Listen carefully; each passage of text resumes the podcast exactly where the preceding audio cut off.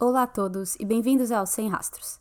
Eu sou a Luciana e aqui eu conto história de pessoas desaparecidas. Nós crescemos e mudamos de ideia de profissão várias vezes. A gente começa querendo ser bailarina, astronauta, ou às vezes até uma coisa mais básica, como caminhoneiro, porque a gente viu alguém na TV e achou legal. Nós crescemos, as ideias vão mudando, vão ficando mais realistas, entramos na faculdade e assim continua a vida. Algumas pessoas não. Algumas já sabem o que querem desde sempre e batalham para que isso aconteça. No caso de hoje, Jory sempre quis ser famosa. Ela fez jornalismo e queria trabalhar na TV, e consequentemente seria famosa. Jory estava ainda no começo de sua carreira quando desapareceu, e hoje, em uma ironia da vida, Jory é famosa por seu desaparecimento. Sejam mais uma vez bem-vindos ao Sem Rastros. Hoje eu conto a história de Jodie Husenschut.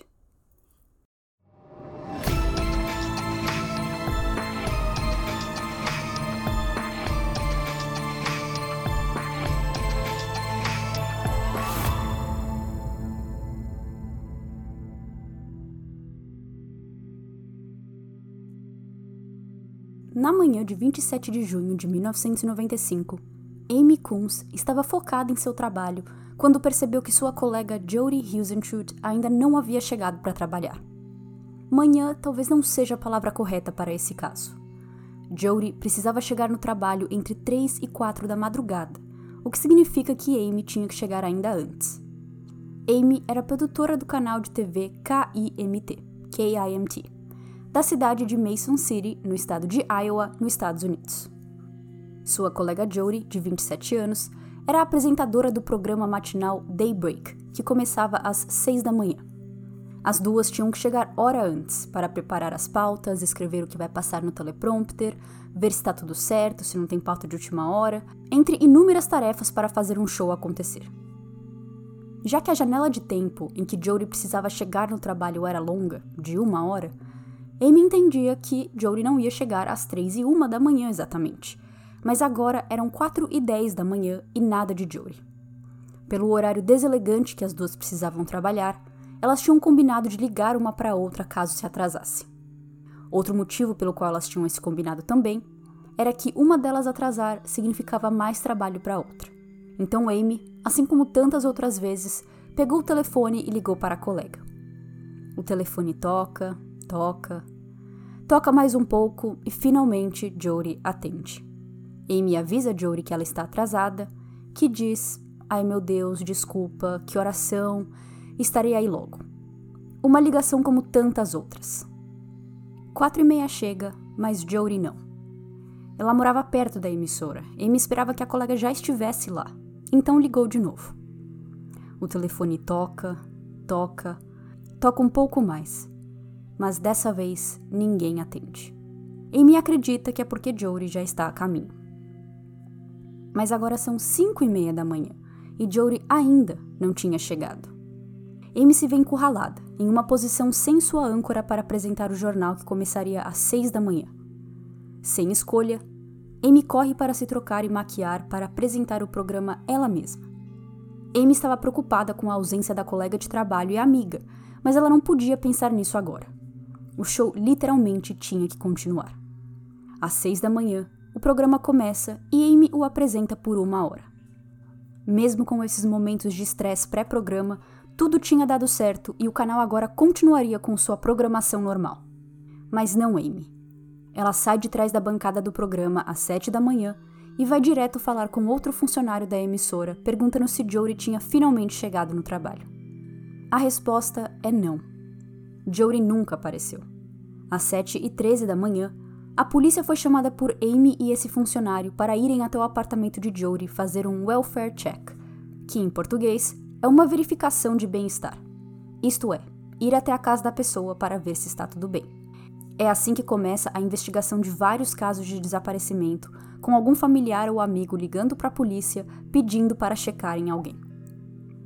Às 7h16, o primeiro policial chega no complexo de apartamentos de Jory.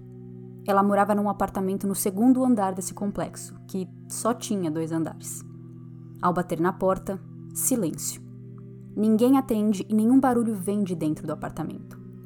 Entretanto, o carro de Jody ainda estava lá no estacionamento do prédio. Enquanto na frente do apartamento não aparentava ter nada de errado, em volta de seu carro era outra história. Ali já mostrava que o welfare check se tornaria uma investigação de crime. O espelho do lado do motorista do carro, que era um Mazda Miata vermelho de 1991, estava dobrado para fora. Seu secador, spray de cabelos, sapatos de salto alto, um brinco e uma pasta com papéis estavam jogados no chão ao lado do veículo, como se Jory tivesse deixado tudo isso cair junto. Ela costumava levar todos esses itens em uma tote bag. Os itens estavam lá, jogados no asfalto do estacionamento, mas a sacola não. Para não deixar dúvidas que aquilo não era um simples acidente, a chave do carro também se encontrava no chão e ela estava um pouquinho torta, como se Jodie tivesse sido abordada enquanto destrancava a porta. Foi encontrada a impressão da palma de uma mão no tecido que forrava o teto do veículo dela também. E era um forro porque aquele modelo era conversível. Por último, e mais alarmante, a polícia diz que conseguia ver marcas no asfalto de algo que foi arrastado mais policiais foram chamados e a busca dentro da casa de Jory se deu início. Não tinha nenhum sinal de arrombamento ou de luta, mas duas coisas chamaram a atenção de detetives experientes. Na cozinha de Jory, tinha duas latas de cerveja dentro da pia e duas taças de vinho ao lado da pia, na bancada. No banheiro, seu vaso sanitário estava com ambas tampa e assentos levantados, o que costuma acontecer quando um homem usa o banheiro, e não uma mulher. Mas Jory morava sozinha. Será que ela tinha tido companhia na noite anterior? A polícia não tinha como saber se as cervejas e as taças de vinhos, por exemplo, eram só de Jory, mas de dias ou momentos diferentes.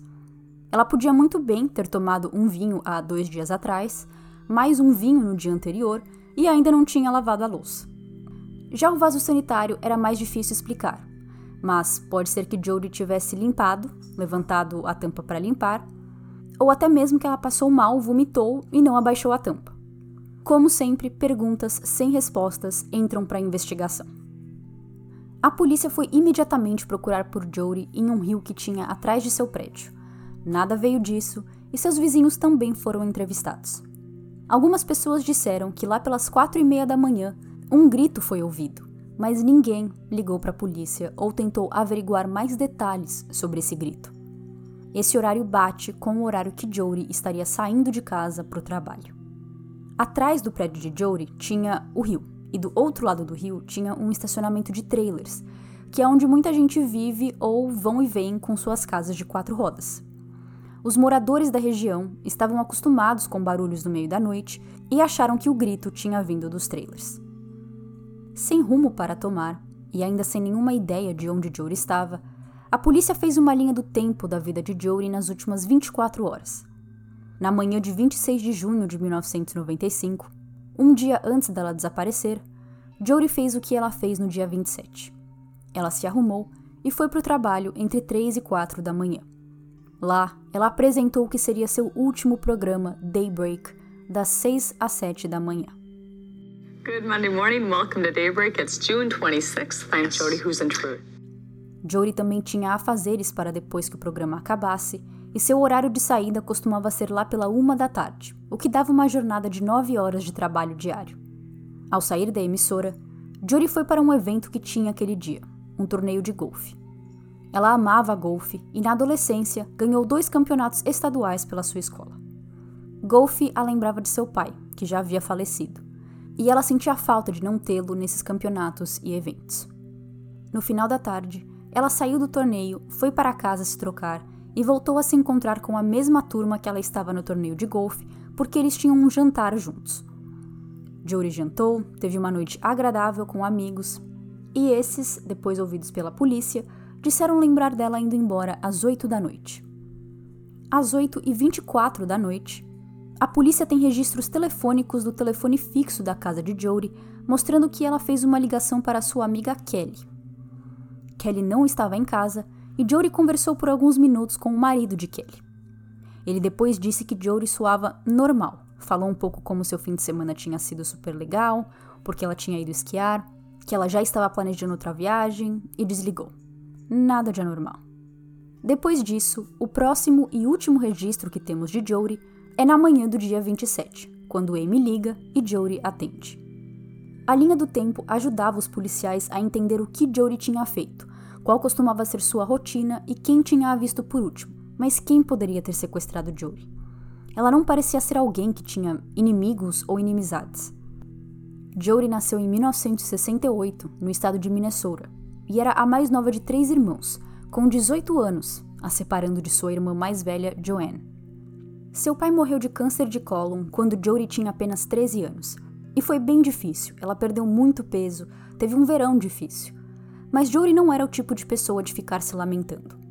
A vida continuou, e quando ela se formou no colegial, ela já sabia desde criança o que queria fazer: jornalismo mais especificamente TV. Jory se formou na faculdade de jornalismo em 1990, mas antes de mergulhar nessa carreira, ela foi aeromoça por um tempo.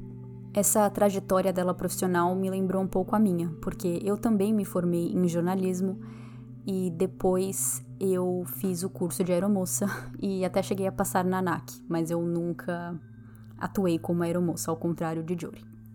Bom, ela saiu da vida de viajante e então sim começou sua jornada em jornalismo como estagiária em uma outra emissora em Iowa.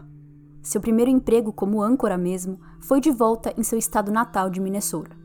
Lá, ela ganhou a experiência e aprendizado necessário para conseguir o trabalho como âncora do programa matinal da KIMT, de volta em Iowa. Em junho de 1995, Jory estava nesse emprego há um ano e meio. Aquele ainda era um trabalho pequeno para Jory, ela queria ser âncora em nível nacional, ter seu nome reconhecido, trabalhar com grandes reportagens e figuras do jornalismo.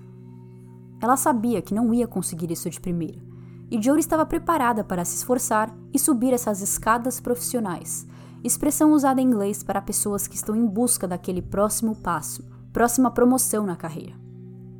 Com 27 anos, trabalhando ali já há uns 3 anos como âncora de TV, era realista pensar que Jory se tornaria essa âncora que tanto queria ser e possivelmente antes dos 30. Com Mason City sendo uma cidade pequena, de 25 mil habitantes, Jory podia não ser uma, ó, super famosa jornalista âncora de TV, mas ela definitivamente era uma pequena e local celebridade na área. E aqui entra a primeira teoria do caso, de que Jory tinha um stalker. Em outubro de 1994, oito meses antes de seu desaparecimento, Jory estava correndo na rua e sentiu estar sendo observada e seguida. Uma caminhonete branca passou mais de uma vez por ela e pelo caminho que ela estava correndo, e por mais que Jory não conseguisse olhar para dentro do veículo, pois as janelas eram bem escuras, ela achava ser o mesmo veículo e não várias caminhonetes brancas passando por ali.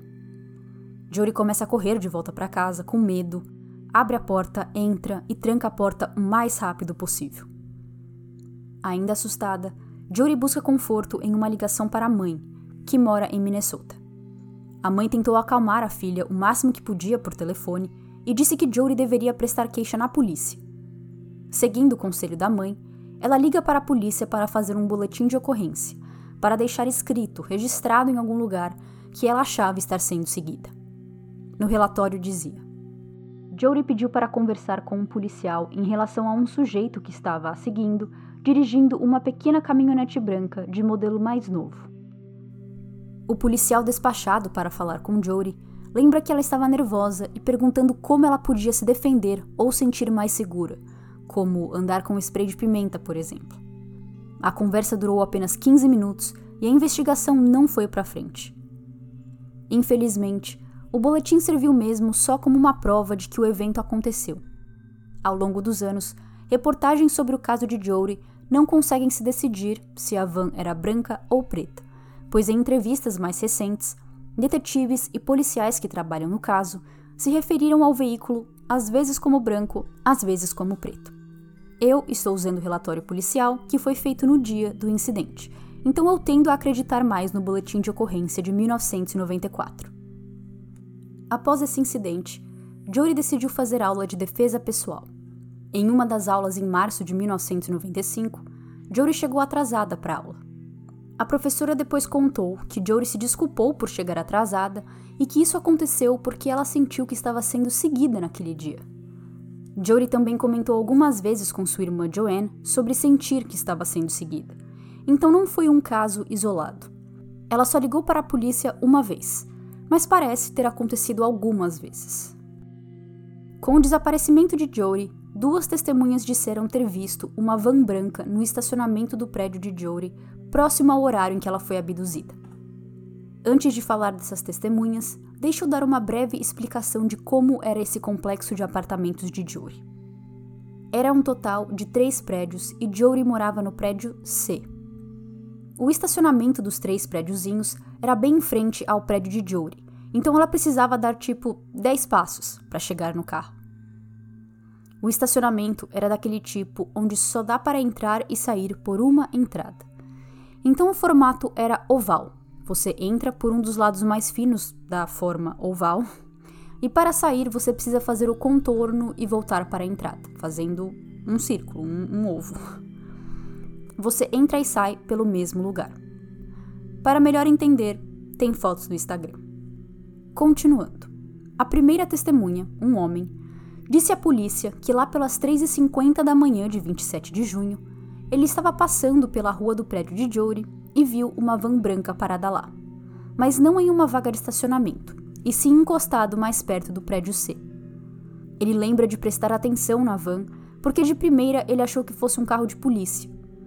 O homem diz que as lanternas estavam acesas, mas os faróis não.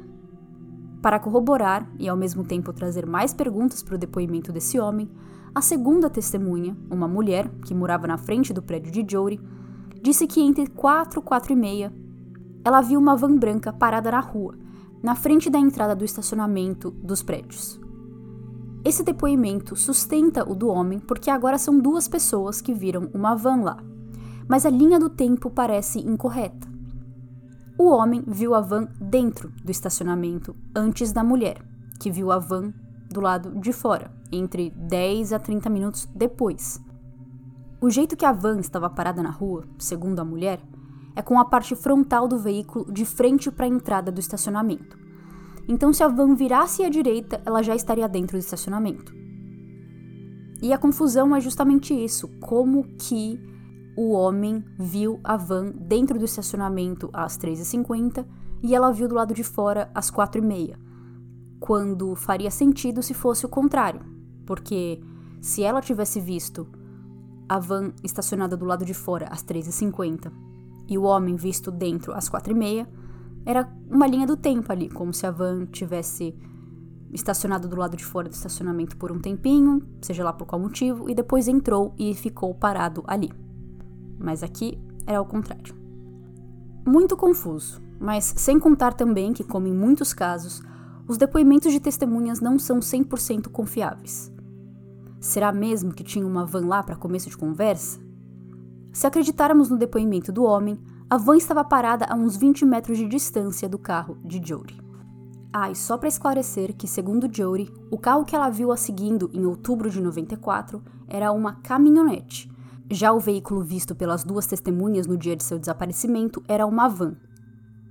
Por último, no dia 26 de junho, durante o torneio de golfe, Jory comentou com alguns amigos que ela estava recebendo trotes, mensagens horríveis por telefone, e que estava pensando em trocar de número para ver se as ligações paravam. Enquanto a teoria de que Jory tinha um stalker e pode ter sido abduzida por ele ou eles um amigo de Jodie acaba entrando na investigação como pessoa de interesse número um, John Sice. Jodie e John, que era 22 anos mais velho que ela, se conheceram em um bar, onde ele ofereceu pagar drinks para ela e sua amiga Amy. Os três sempre iam nesse bar, então eles continuaram se reencontrando até virarem amigos próximos. John era de Iowa, mas ele também era novo na cidade de Mason City e ele morou por um mês no mesmo complexo de apartamentos que Jory, antes dela se mudar para lá. Quando a notícia que Jory tinha desaparecido começou a circular, o próprio John entrou em contato com a polícia e disse que tinha sido a última pessoa a ver Jory, que é o tipo de coisa que ninguém quer ser. Ser a última pessoa a ver alguém vivo é virar suspeito na hora. John conta que depois que Jory saiu do jantar, onde os amigos a viram ir embora às 8 da noite, ela foi direto para a casa dele, onde assistiram o vídeo de sua festa surpresa de aniversário. Duas semanas antes de desaparecer, John, Anne e outros amigos fizeram uma festa surpresa de 27 anos para Jody no dia 5 de junho de 1995. Ele continua contando que assistiram o vídeo, riram, adoraram, falaram que partes queriam cortar do vídeo, quais queriam deixar, falaram sobre a viagem de esqui que eles tinham acabado de ter no fim de semana, jogaram uma breve conversa fora e Jody foi embora. Mas agora, vocês lembram que alguns minutos atrás eu falei que registros telefônicos mostram que às 8h24 da noite, Jody fez uma ligação para uma amiga do telefone fixo de sua casa?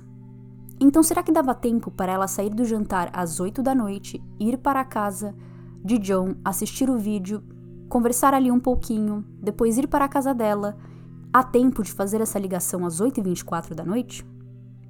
O local onde foi o torneio de golfe até a casa de John eram 6 quilômetros. Então, se ela saiu do torneio às 8, deve ter chegado na casa dele umas 8 e 10 no máximo. E supondo que eles já começaram a assistir o vídeo naquele mesmo minuto. O vídeo da festa tem 15 minutos. Então quer dizer que se ela tivesse chegado ali às 8 e 10, o vídeo só teria acabado às 8 e 25 da noite, um minuto depois que ela fez a ligação para a amiga na casa dela. Mesmo que ela tivesse chego antes na casa de John, assistido o vídeo correndo, mesmo que ela tivesse saído correndo da casa dele, ainda não daria tempo de chegar na casa dela antes das 8h24. Ela precisa entrar em seu carro, dirigir até sua casa, que era perto, demoraria uns 5 minutos. Estacionar o carro, subir até o apartamento, entrar, pegar o telefone, discar e aí fazer a ligação. Todas essas coisinhas demoram alguns minutos e por essa linha do tempo ela não teria tempo de ter passado na casa de John antes disso. Eu achei uma fonte que falava que John não tinha falado depois do torneio de golfe, e sim entre nove e meia e dez e meia da noite. Mas todos os programas que eu assisti, principalmente programas que eu tenho todos os motivos do mundo para acreditar, porque eles falaram com os policiais, eles foram atrás de fontes, dizem que o que o John falou foi o do direto do torneio de golfe. Bom, John dizia que via Jodie como uma filha em entrevistas. E alguns em sua volta acreditam que ele gostava dela e o sentimento não era recíproco. Jodie tinha um diário e ela menciona John lá às vezes como uma pessoa querida, mas nada mais do que isso, nada que demonstrasse que ela tinha qualquer interesse nele além de amizade. A própria Anne disse que ela sentia esse interesse de John com Jodie, mas que Jodie falava diretamente para John que ele era como um pai para ela. Pelas entrevistas de John, é muito fácil entender o porquê estavam todos suspeitando dele naquela época. Ele falava de Jodie com uma alegria, com um amor e carinho nas palavras, que primeiro dava a impressão de que ele não a via como filha e sim mais coisa. Além disso, essas entrevistas eram todas após Jodie desaparecer e lá estava ele, com um comportamento feliz quase, calmo.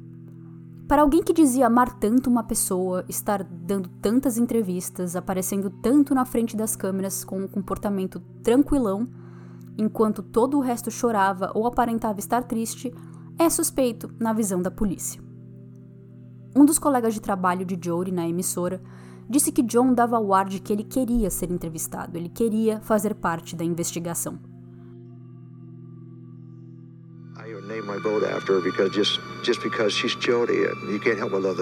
Aqui nesse áudio era John falando que ele nomeou o barco dele, Jodie, porque era impossível não amar aquela mulher, que ele amava Jodie.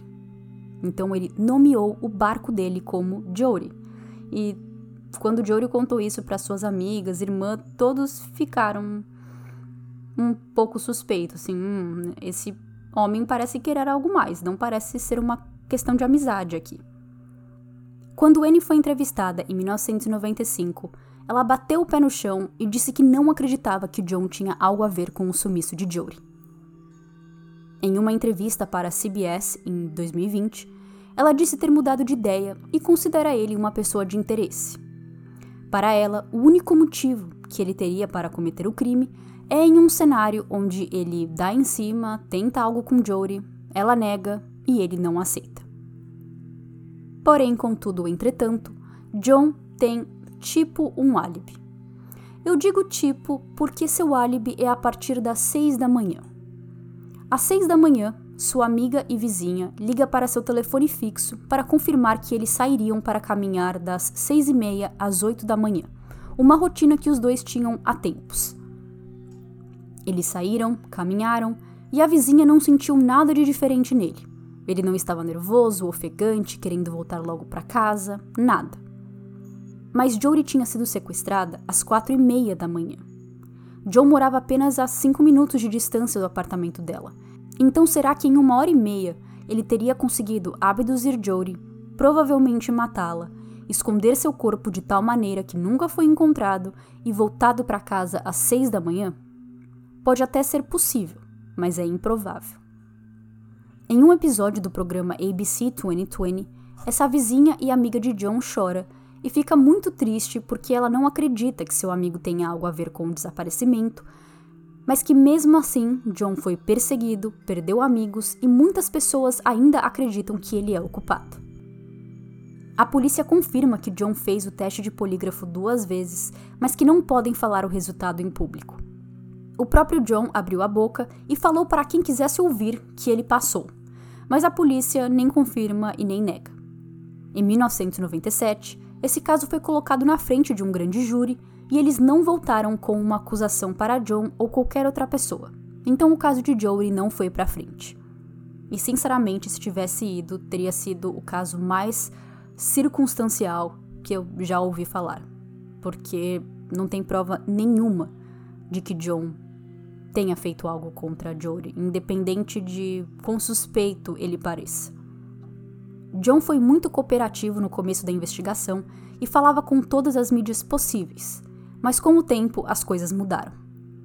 Em 2010, quando um novo detetive foi colocado no caso de Jory, John já não queria mais falar com a polícia, e eles tentaram, clamaram por entrevistas e John nunca aceitou. Em 2017, ele foi intimado para aparecer na corte para testemunhar na frente de um segundo grande júri. Pediram também para ele dar suas impressões digitais e palma da mão para esse grande júri. Mas o que deu disso, só a polícia sabe. Aparentemente também nada foi para frente, já que não temos nenhuma acusação contra John, ele não está preso, ele não foi acusado pelo desaparecimento de Jory, nada. Faz alguns anos onde todos e quaisquer avanço nessa investigação está mantida em segredo pela polícia, provavelmente para não estragar qualquer pista que eles tenham. Em 2019, John publicou dois textos por um amigo. No primeiro texto, ele diz que desde que tudo aconteceu, ele vive num eterno inferno porque todos o acusam do crime, sendo que ele não está envolvido. E no segundo texto, ele diz que foi diagnosticado com Alzheimer. Então, qualquer chance que a polícia tenha também de tentar conversar com ele de novo provavelmente já não adianta mais.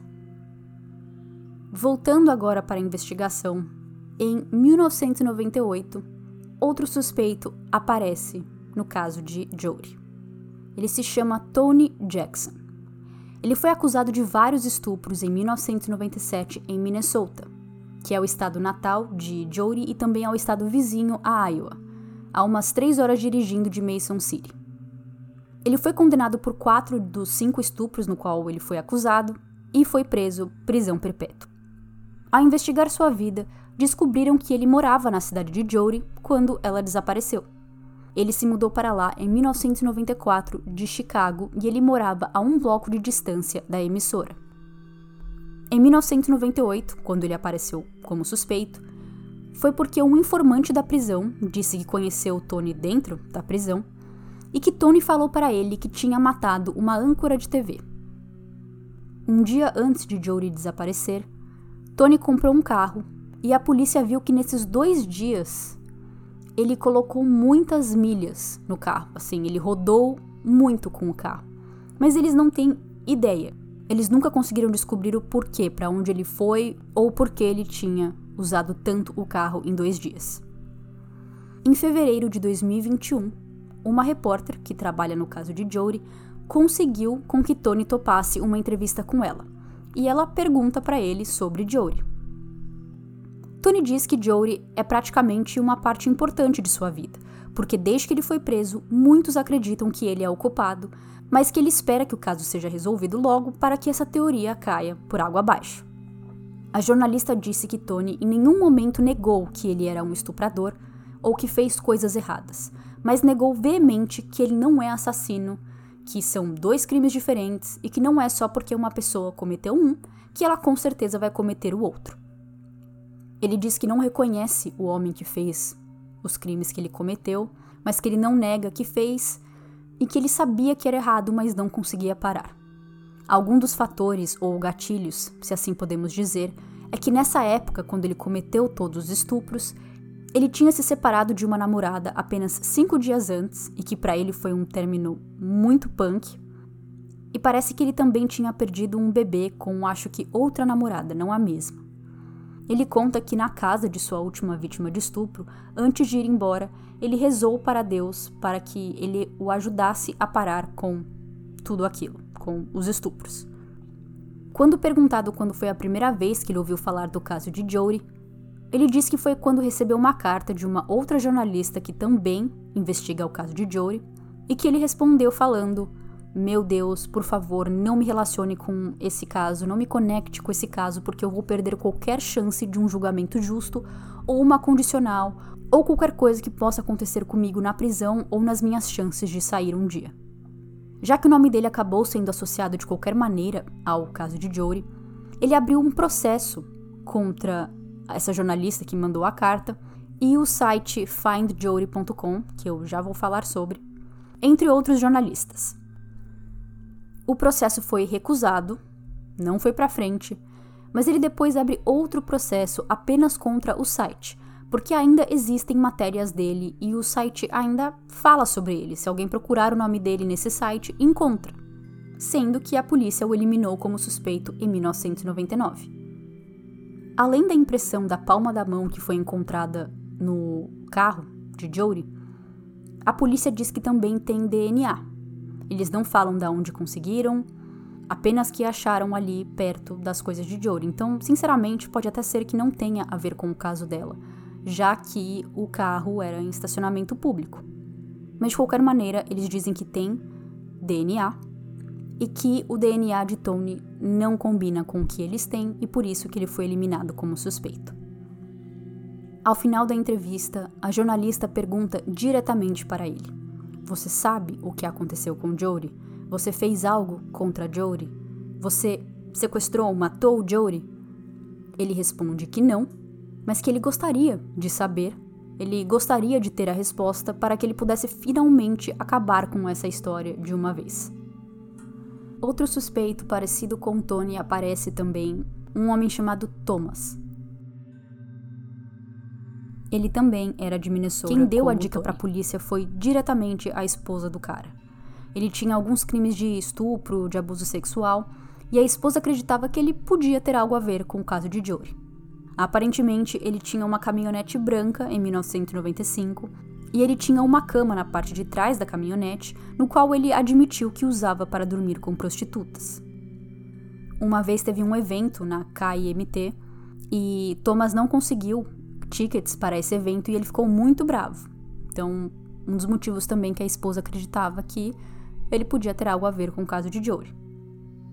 Em 1996, um agente da lei, alguém que trabalhava, acho que na prisão, estava conversando com Thomas por algum motivo e, em algum momento dessa conversa, eles falaram sobre a cidade de Jory, Mason City. E esse agente diz que Thomas deu um sorriso e falou: Jory está morta. O guarda não falou o nome de Jory, ele falou da cidade. Quem comentou sobre Jory foi Thomas. Em 2004, Thomas precisou aparecer na corte por outros crimes, nada a ver com Jory, mas lá ele deu uma de fragmentado e de primeira ele se gabou por estar envolvido no desaparecimento de Jory por ter informações sobre o caso, mas logo depois negou que tinha algo a ver. Um mandado foi feito para pegar suas digitais e palma da mão, e quando foi a hora de coletar, quando a polícia mostrou para ele que eles tinham mandado, que ele ia ser obrigado a fazer isso, ele ficou muito bravo, semi-violento e não queria ajudar. O que para a polícia também era um pouco suspeito, porque até então ele estava se gabando, ele dava a entender que estava envolvido no caso, mas agora que realmente precisava de uma pista mais sólida, ele não estava muito feliz.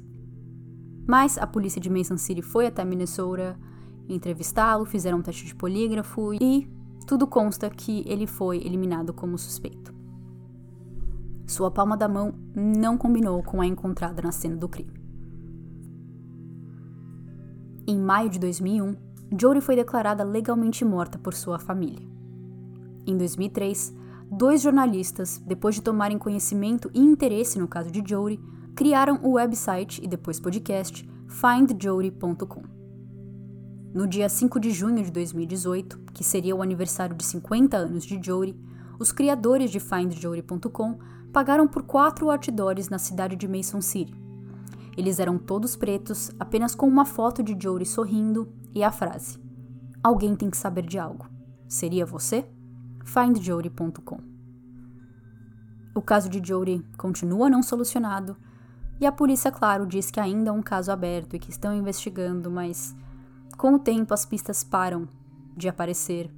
Fica cada vez mais difícil de voltar a investigar o caso porque testemunhas morrem, testemunhas desaparecem, pistas envelhecem, mas parece que é um caso muito conhecido em Mason City que ninguém vai esquecer tão cedo e que todos ainda rezam para uma solução, para o fechamento desse caso.